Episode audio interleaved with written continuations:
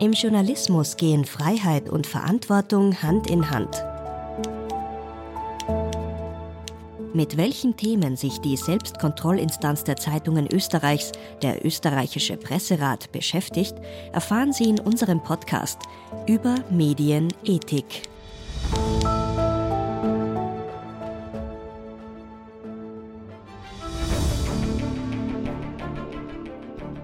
Im Sommer 2022 erschüttert der Tod der Ärztin Dr. Lisa Maria Kellermeier die Öffentlichkeit. Nachdem sie monatelang anonyme Drohungen und Hassbotschaften im Zusammenhang mit ihrer Befürwortung der Corona-Maßnahmen erhalten hat, nimmt sich die junge Frau das Leben. In Österreich entspinnt sich eine Diskussion, wie Medien angemessen über Suizide informieren sollten.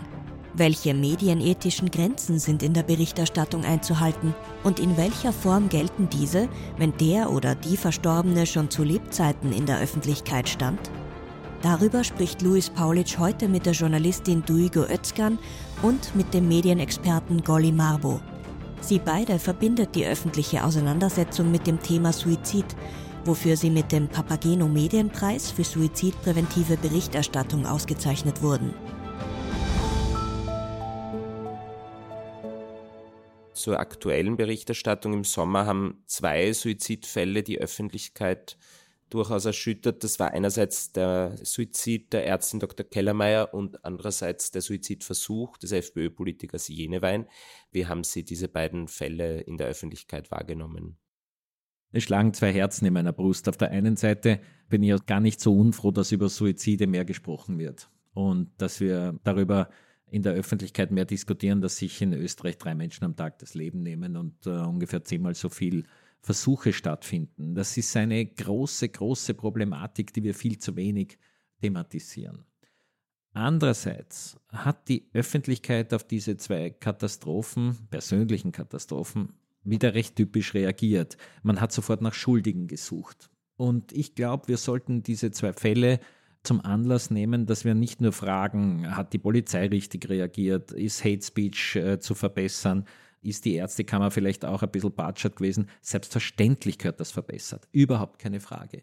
Aber wir sollten dieses aktuelle, sensible Umfeld, das über psychische Gesundheit und Suizidalität mehr gesprochen wird, dazu nützen, nicht nur über die Symptome zu reden und über die Katastrophen, die passieren, sondern auch viel mehr Gedanken darüber machen, wie kommt es denn überhaupt dazu, dass so viele Menschen psychisch belastet sind? Was haben wir als Gesellschaft zu verbessern, damit wir psychische Gesundheit transportieren können? Und ich finde, dass das nicht gut genug passiert ist in den letzten Monaten, sondern wir sehr reflexartig, um uns selber zu exkulpieren, sofort wieder gesagt haben, der ist schuld, die ist schuld, das ist schuld, äh, weil wir in einer Gesellschaft leben, wo wir immer die Antwort brauchen. Und auf so ein Unglück kann es keine Antwort geben. Und es kann auch nicht eine eindeutige Ursache zu finden sein, weil die Ursachen für eine suizidale Krise mannigfaltig sind und aus vielen verschiedenen Aspekten bestehen, die wohl in der Kindheit beginnen und sich dann fortsetzen ins große Alter. Duigo Özkan ist Autorin und Redakteurin bei der Tageszeitung Die Presse. Wie nehmen Sie anlässlich dieser beiden Fälle eben die aktuelle Suizidberichterstattung wahr? Bei dem FPÖ-Politiker Hans-Jörg Jenewein sind äh, meiner Meinung nach wirklich sehr viele Fehler passiert. Die Nachricht von dem angeblichen Suizid kam über eine Boulevardnachricht, wenn ich mich recht erinnere. Aber über die Nachricht selbst gab es kaum Informationen. Und nachdem diese Meldung schon draußen war, verbreitet sie sich ja natürlich. Und andere Medien übernehmen diese Meldung. Und so ist die Nachricht über den angeblichen Suizid zu einem Selbstläufer geworden und auch ein bisschen außer Kontrolle geraten, finde ich. Denn lange Zeit, also wirklich die Stunden danach und eigentlich auch die Tage danach, haben wir ja nicht wirklich gewusst, ob es ein versuchter Suizid war oder nicht. Und da muss man sich als Medium auch ein bisschen zurücknehmen, finde ich. Man muss reflektieren, was wissen wir, äh, sollen wir mit dieser Nachricht tatsächlich rausgehen, wenn wir so wenig wissen, weil es können auch andere Menschen, die jetzt sich momentan nicht in so einer guten Lebenslage befinden, eben genau diese Berichterstattung zum Anlass nehmen. Das wäre eine Katastrophe. Und insofern denke ich, ist da bei diesem Fall äh, sehr viel nicht so gut gelaufen. Fall von Hans-Jörg Jenewein, da hätte man idealerweise noch ein bisschen warten müssen, bevor man diese Nachricht veröffentlicht hat. Und bei Dr. Kellermeier ist mir aufgefallen, also ihr Suizid ist ja allgemein in eine sehr schlechte Phase unserer Gesellschaft gefallen. Also die Stimmung ist ja seit zwei Jahren wahnsinnig aufgeheizt und sehr ähm, negativ und belastend für die gesamte Bevölkerung. Und sie hat das natürlich gespürt und sie hat den Wut und die Aggression der ImpfgegnerInnen gespürt und ist auch damit an die Öffentlichkeit gegangen. Das ist ja das Schockierende in ihrem Fall. Der, die interessierte Medienbeobachter haben ja gewusst, wie es ihr geht und es ist trotzdem nicht sehr viel passiert. Das ist wahnsinnig traurig, also auch wenn man so im Nachhinein darüber nachdenkt. Aber bei ihr, also in ihrem Fall ist mir aufgefallen, dass die Berichterstattung relativ zurückhaltend war, und zwar was die Details betrifft. In Österreich nehmen sich über 1000 Menschen pro Jahr das Leben. Das sind drei Personen täglich und auch dreimal mehr, als es Verkehrstote gibt. Trotzdem wird über Suizide kaum berichtet, aus Angst vor Nachahmung. Das ist dem sogenannten Werter-Effekt geschuldet. Dieser beschreibt einen Anstieg an Suiziden und Versuchen nach sensationsträchtiger medialer Berichterstattung über Suizidfälle. Benannt ist er nach Johann Wolfgang Goethes Briefroman Die Leiden des jungen Werther, deren Hauptfigur sich das Leben nimmt. Eine Folge der Bucherscheinung 1774 war eine Vielzahl von Suiziden junger Männer. Die Forschung der letzten Jahre zeigt jedoch, dass angemessene Berichterstattung nicht nur keinen Imitationseffekt auslöst, sondern sogar die Anzahl der Suizidversuche senken kann. Dieses Phänomen wurde in Anlehnung an Mozarts Zauberflöte mit Papageno-Effekt bezeichnet denn die gleichnamige Figur aus der Oper überwindet ihre Suizidgedanken mit Hilfe der drei Knaben, die an Alternativen zum Suizid erinnern, also alternative Lösungswege aufzeigen. Der Papageno-Effekt steht somit für ein suizidpräventives Potenzial entsprechender Medienberichte. Dieser Nachahmungseffekt, dieser negative Nachahmungseffekt, als ob Suizid eine Antwort auf ein Problem sein könnte, den gilt es zu vermeiden. Und ähm, jetzt hat man daher in einem sozusagen Gentleman's und Gentlewoman Agreement in der Medienwelt viele Jahre mehr oder weniger verzichtet darauf, über Suizide zu schreiben. Das ist aber einfach nicht mehr zeitgemäß, weil wir heute in einem Alltag leben, in dem Menschen acht bis zehn Stunden am Tag mit Medien zu tun haben. Und auch jene, die psychisch belastet sind und sich aus dem sogenannten sozialen Alltag immer mehr zurückziehen, bleiben ja Medienkonsumentinnen und Medienkonsumenten. Und so wäre es ein Brandbeschleuniger, wenn ich gerade diese Menschen, die sich aus den Sportvereinen, aus den äh, Gasthäusern, Heurigen, wo auch immer Kaffeehäusern zurückziehen, dann nicht einmal mehr über Medien zu erreichen versuche, um ihnen auf ihre brennenden Probleme und Fragen Antworten zu geben. Und deshalb ist die Berichterstattung über psychisches Wohlbefinden und in weiterer Folge auch über Suizide so wichtig geworden, weil wir aus Krisen heraushelfen sollten und uns bemühen müssen, Optionen zu bieten, wohin man sich wenden kann, wenn man sich alleine fühlt, wo es Anlaufstellen gibt, wenn man sich psychisch belastet äh, sieht. Könnten Sie uns sagen, welche Veröffentlichungen oder Formen es gibt, die diesen Werter-Effekt begünstigen, Ihrer Ansicht nach? Duigo Özkan. Mir hat ein Wissenschaftler mal das Beispiel der Wiener U-Bahnen äh, geschildert. In den 1980er Jahren gab es sehr viele Suizide in den Wiener U-Bahn-Stationen. Und das war den Wissenschaftlern zufolge darauf zurückzuführen, dass nach diesen Suiziden die Berichterstattung sehr breit war, sehr detailreich, sehr sensationell. Und aufgrund dieser Berichterstattung gab es dann weitere äh, Suizide und zwar auf dieselbe Art und Weise, wie es die Personen davor gemacht haben. Also da gab es quasi einen direkten Zusammenhang. Und ExpertInnen haben Studien äh, durchgeführt und ab einem Zeitpunkt die Medien angehalten, sehr, sehr vorsichtig mit diesem Thema umzugehen im Rahmen der Berichterstattung. Eigentlich so gut wie gar nicht darüber zu berichten. Das war damals das Credo. Und das ist dann auch tatsächlich passiert. großflächig zumindest. Also natürlich hat sich nicht jedes Medium dran gehalten, aber insgesamt kann man sagen, dass diese Zurückhaltung tatsächlich stattgefunden hat.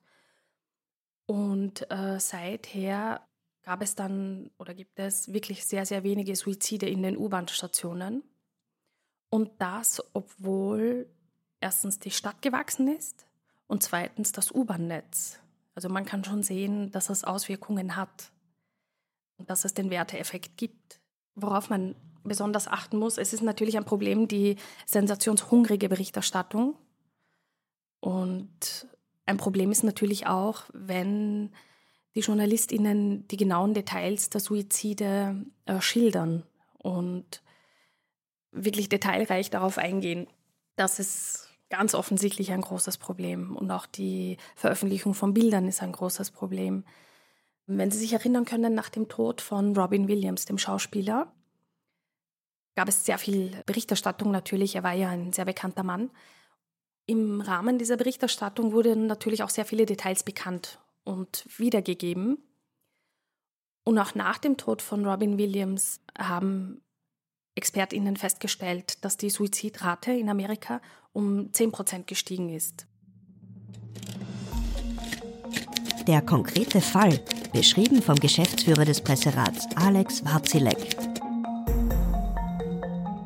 Die Tageszeitung Österreich hat über den Suizid von Robin Williams berichtet und es sind da einige Fehler gemacht worden im Hinblick auf die Suizidberichterstattung, aber auch im Hinblick auf den Persönlichkeitsschutz. Also der erste Fehler war schon einmal, dass der Suizid groß auf der Titelseite der Schlagzeile gebracht wurde. Es ist von einem Selbstmord die Rede gewesen und nicht von einem Suizid. Selbstmord ist ein abwertender Begriff, der ist negativ behaftet. Daher soll man diesen Begriff nicht verwenden. Also der neutrale Begriff wäre Suizid oder Selbsttötung. Außerdem ist dann spekuliert worden über die Suizidhintergründe. Also als Motiv wurde insbesondere Geldnot angeführt und auch Scheidungsgerüchte. Beides ist problematisch. Ein Suizid hat meistens mehrere Hintergründe. Also es gibt nicht den einen Grund für einen Suizid, Liebeskummer, Geldnot, Eheprobleme. Es gibt nicht den einen, einen Grund, sondern das ist ein multifaktorielles Geschehen. Daher ist es schlecht, wenn man auf einen Grund, auf ein Motiv fokussiert. Und es wurde dann auch der Suizidvorgang genau beschrieben, wobei man dazu sagen muss, interessanterweise wurde der anders beschrieben auf der Titelseite als dann im Artikel. Also auch da ist es zu einer Falschdarstellung gekommen. Aber man sollte ohnehin unter keinen Umständen die Art des Suizids beschreiben, eben wegen der Nachahmungsgefahr, wegen des Werteeffekts. Es könnten eben andere Personen quasi das als Trigger verwenden. Es könnte ein Auslöser sein für weitere Suizide, wenn das äh, Suizidgeschehen so detailliert beschrieben wird. Unser Senat 1 äh, ist dann der Meinung gewesen, dass hier eben Verstöße gegen den Persönlichkeitsschutz vorliegen. Auch prominente Personen haben grundsätzlich Anspruch auf Persönlichkeitsschutz, insbesondere im Zusammenhang mit einem Suizid. Und außerdem wurde auch das Gebot des Punkt 12 des Ehrenkodex missachtet, wonach im Falle eines Suizid zurückhaltend eben wegen der Nachahmungsgefahr zu berichten ist.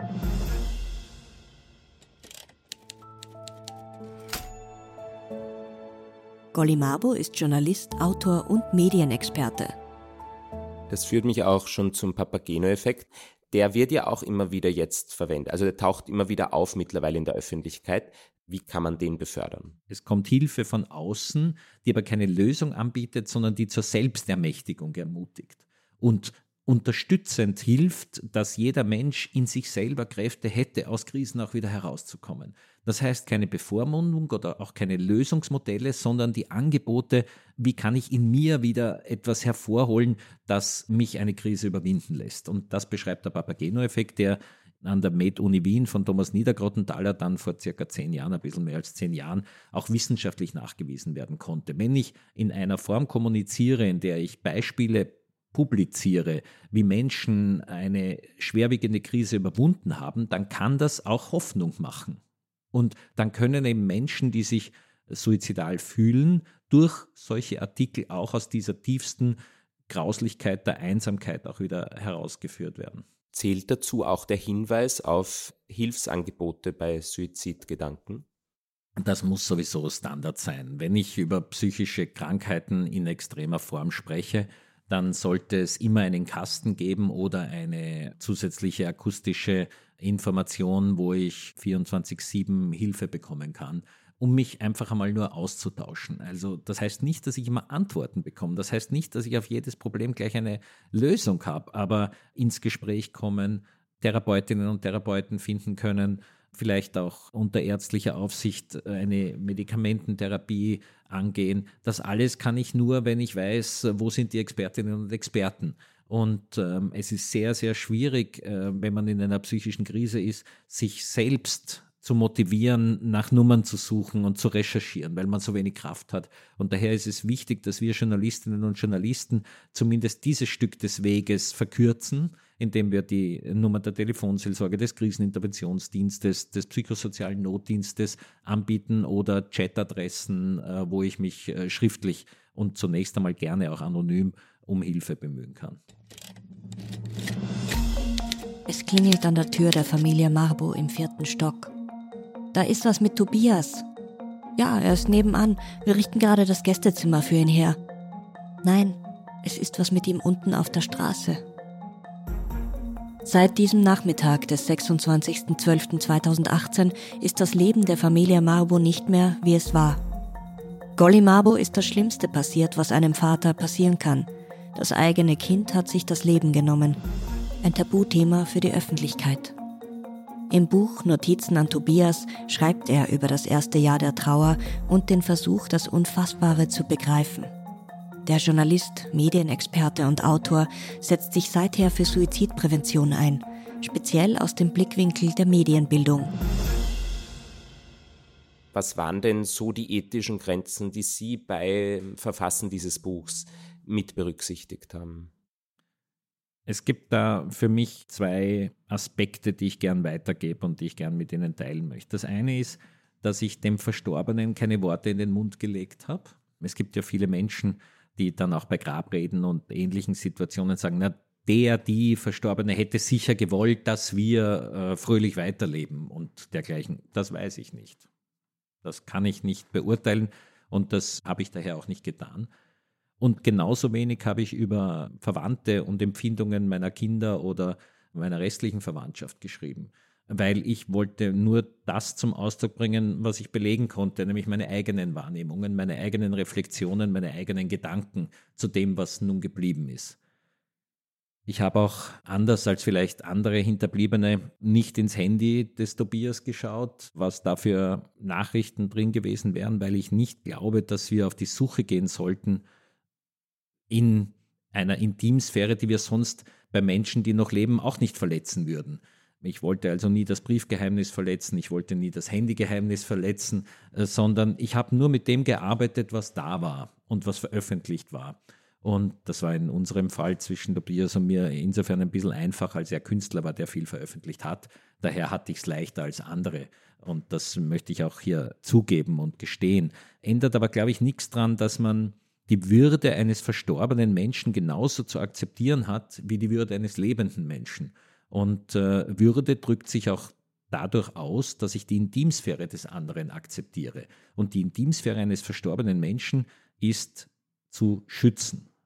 Und dieser Schutz, der besteht beispielsweise darin, dass ich eben nicht stöbere, was nicht für die Öffentlichkeit bestimmt war und erst recht nicht veröffentliche, was nicht für die Öffentlichkeit bestimmt war. Sie sind ja eben auch mit dieser Geschichte an die Öffentlichkeit gegangen, was nur wenige schaffen. Wenn Sie jetzt darauf zurückblicken, was ist denn wichtig jetzt für Journalisten, auch wenn sie mit Hinterbliebenen über dieses sehr schmerzliche Thema sprechen, worauf sollten Journalisten aus einer ethischen Perspektive auch achten? Zunächst äh, vielleicht ganz kurz dazu, warum ich in die Öffentlichkeit gegangen bin eigentlich schon vom ersten Tag nach dem Tod des Tobias, nach dieser Katastrophe, sind äh, Menschen auf mich zugekommen und haben gesagt, äh, Golli, wir verstehen so gut, wie es euch geht, weil in unserer Familie ist was Ähnliches passiert. Äh, mein Vater hat sich das Leben genommen. Oder wer andere hat berichtet, ich halte das alles nur aus, weil ich Medikamente nehme. Und wer dritter hat was Ähnliches gesagt. Und all diese Vertrauensbekundungen an mich haben geendet mit dem Satz, aber bitte sag's niemandem. Und jetzt habe ich persönlich für mich nicht verstehen können, warum ich nach so einer Katastrophe, wo man eh keine Kraft mehr fürs Leben hat, diese nicht vorhandene Kraft auch noch dafür verwendet, etwas zu verheimlichen und etwas zu verschweigen. Und wollte daher den umgekehrten Weg gehen, es besprechen und nichts verheimlichen, sondern davon reden, was passiert ist. Und selbstverständlich wird man dann mit Schuldfragen oder mit Verantwortungsfragen konfrontiert. Aber die stellt man sich ja eh. Und daher darf man auch drüber reden. Und nun zum zweiten Teil Ihrer Frage, wie sollten Journalistinnen und Journalisten auf Hinterbliebene zugehen? Im Grunde äh, mal sie vor allem in Ruhe lassen und sie keinesfalls bedrängen zu irgendwelchen Äußerungen, die im Schockmoment beschrieben werden. Wichtig ist, dass man Menschen, die sich suizidiert haben, keineswegs auf den Tag des Todes oder auf die Methode ihres Todes reduziert, sondern dass man sie als ganze Persönlichkeiten betrachtet und beschreibt.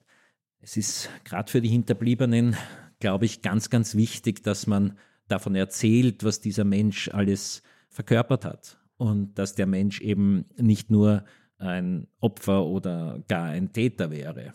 Und ähm, was man vielleicht auch transportieren kann, als Geisteshaltung, das ist schwierig zu formulieren, aber als Geisteshaltung und als Botschaft würde ich mich freuen, wenn man auszudrücken versucht, dass Menschen, die sich das Leben nehmen, niemand anderen damit verletzen wollen. Es gibt den Suizid aus Trotz wirklich nur ganz, ganz selten.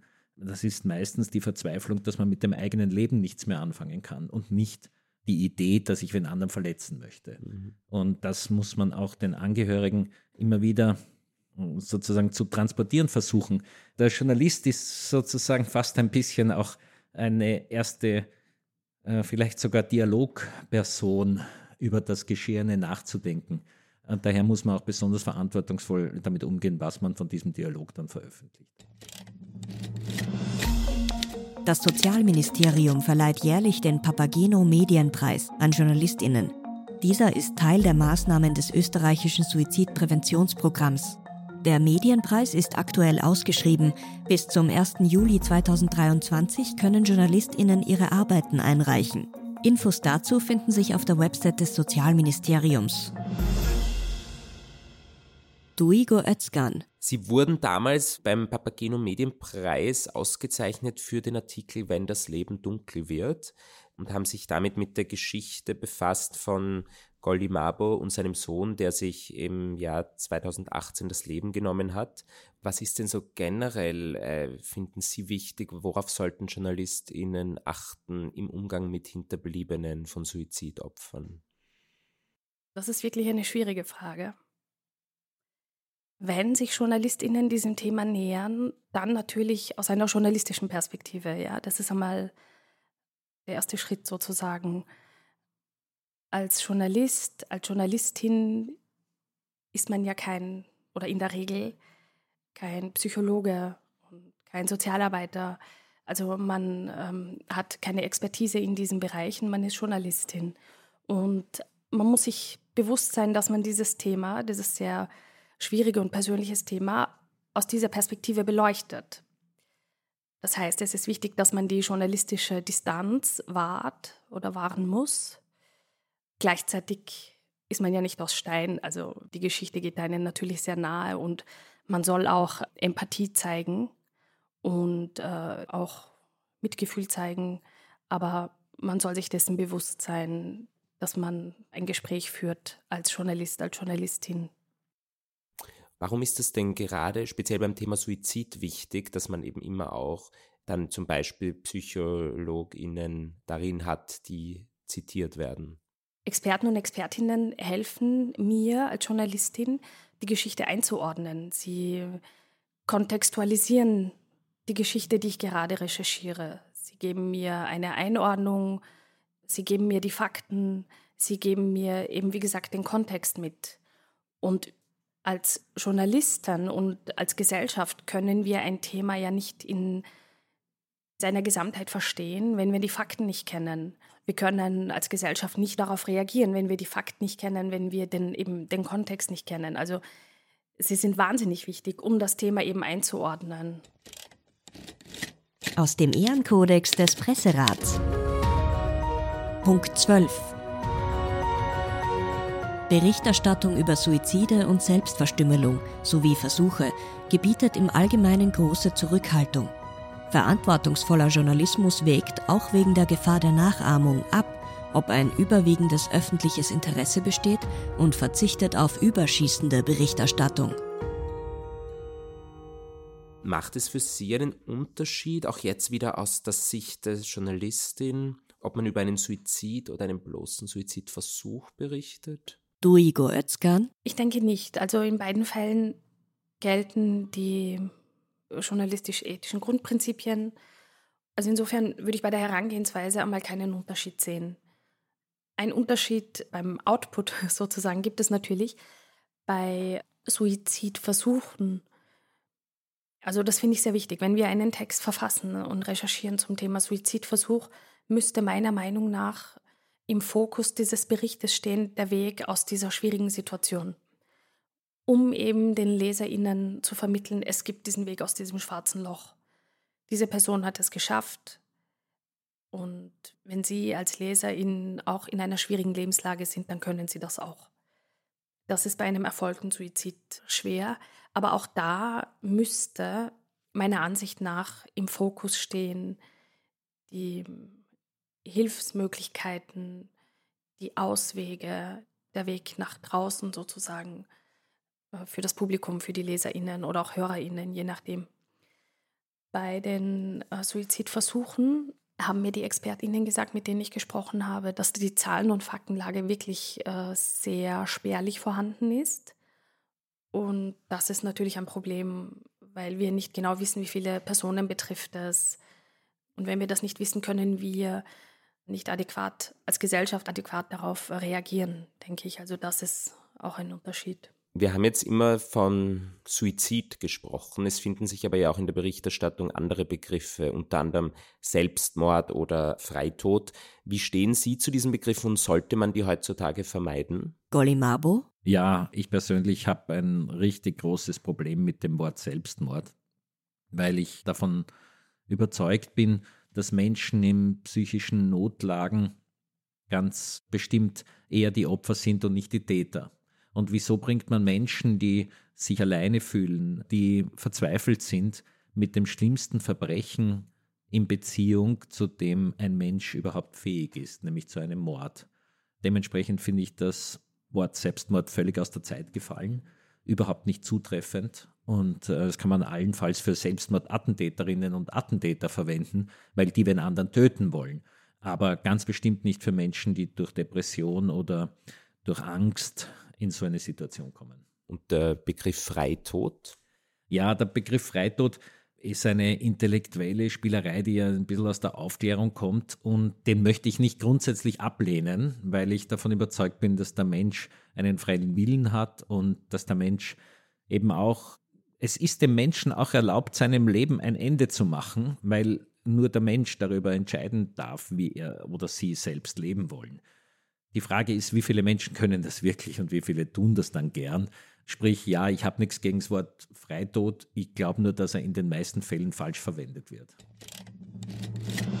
Zum Thema Stimmen aus dem Presserat. Der Präsident des Presserats, Eike Kuhlmann, Ressortleiter der oberösterreichischen Nachrichten und Vorsitzender der Journalismusgewerkschaft in der GPA. Also wenn sich heute Redaktionen, Redakteure an das halten, was hier ganz klar drinnen steht und was ja im Wesentlichen auch bei den meisten Journalistinnen und Journalisten Bestandteil der jeweiligen Arbeitsverträge, der Dienstverträge ist, dann dürfte es diese Auswüchse nicht geben. Aber wir haben das Problem, dass eben nicht alle Medien sich entsprechend an diesen Ehrenkodex gebunden fühlen und damit letztendlich auch die Journalistinnen und Journalisten, die dort arbeiten, nicht. Wobei ich da immer der Meinung bin, ich glaube, dass die Journalistinnen und Journalisten das dort durchaus machen wollten, wenn man sie das machen lässt.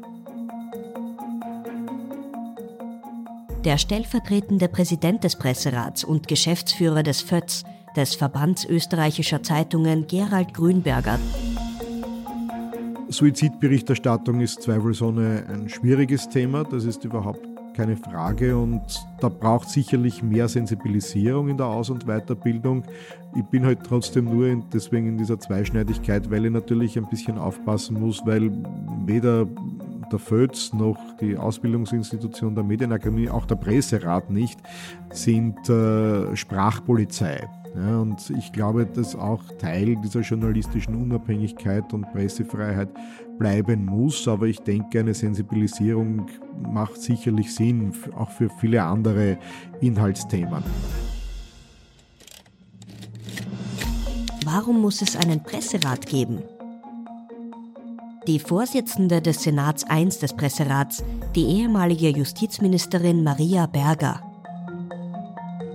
naja, ich hoffe schon, dass äh, unsere, ja, sage jetzt mal, Urteile sind ja nicht, ganz streng nimmt, aber auch die Stellungnahmen, die wir dann nur auf der Webseite veröffentlichen, dass die schon eine gewisse Richtschnur geben.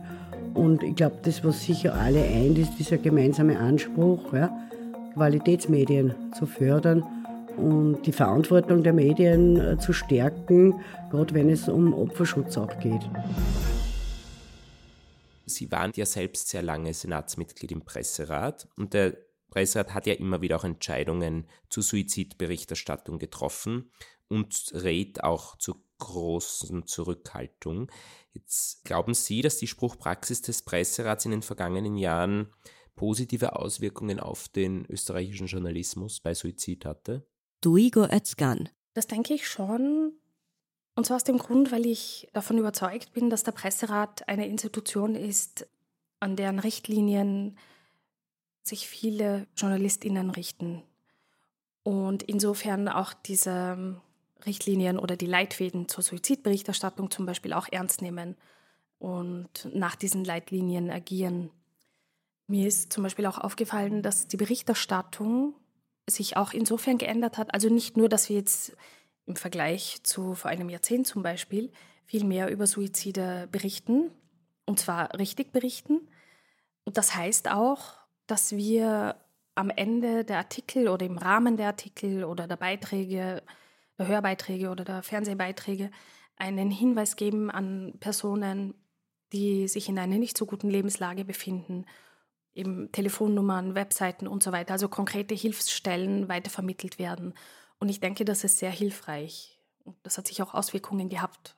Was wünschen Sie sich da für die Zukunft, wie man mit diesem heiklen Thema im Sinne eines Papageno-Effekts umgehen kann? Wir haben eine laufende Energiekrise, wir haben Inflation, wir haben eine Situation, in der sehr viele Menschen armutsgefährdet sind, also und noch mehr belastet werden. Das heißt, es wird ja nicht besser. Das sind keine guten Aussichten für die Zukunft eigentlich. Und gerade in, also mit diesen Aussichten muss man sich mit dem Thema psychologische Gesundheit, Mental Health, einfach auseinandersetzen. Äh, nicht nur was Jugendliche betrifft, sondern allgemein die Gesellschaft. Und ähm, berichten, recherchieren. Also wir müssen quasi mit diesem Thema hinaus. Es nützt ja nichts, wenn wir dieses Phänomen einfach unter den Tisch fallen lassen und uns da durchschweigen, das äh, kann nicht das Ziel sein, auch nicht das Ziel von JournalistInnen.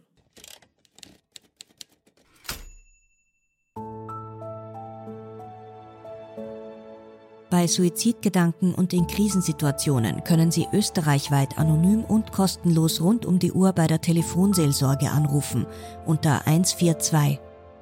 Auf www.telefonseelsorge.at gibt es auch Hilfe via Chat und E-Mail. Die Rat auf Draht Beratung für Jugendliche ist 24 Stunden täglich unter 147 oder auf www.rataufdraht.at erreichbar. Online finden Sie Hilfe auf der Website bittelebe.at. Informationen zu weiteren Hilfsangeboten in Ihrem Bundesland finden Sie auf www.suizidprävention.at. Das Kriseninterventionszentrum sowie die Leitlinien zur Suizidberichterstattung finden Sie auf www.kriseninterventionszentrum.at. Diese Infos zum Nachlesen finden Sie auch in unseren Show Notes. Die Gespräche in voller Länge können Sie auch bald als Podcast-Folgen anhören. Überall, wo es Podcasts gibt, auf presserat.at, auf vsom.tv und im Radio auf Radio Orange jeden zweiten Dienstag im Monat um 14 Uhr in der Programmsparte Durchs Dickicht Wissen und Diskurs. Moderation Luis Paulitsch. Recherche Edwin Ring und Luis Paulitsch. Redaktion Iris Haschek. Schnitt Kari Koren. Sprecherin Iris Haschek. Über Medienethik ist eine Kooperation des österreichischen Presserates mit dem Verein zur Förderung eines selbstbestimmten Umgangs mit Medien. Die Folgen werden auch von Radio Orange ausgestrahlt. Eine Produktion von Inspiris Film www.inspirisfilm.tv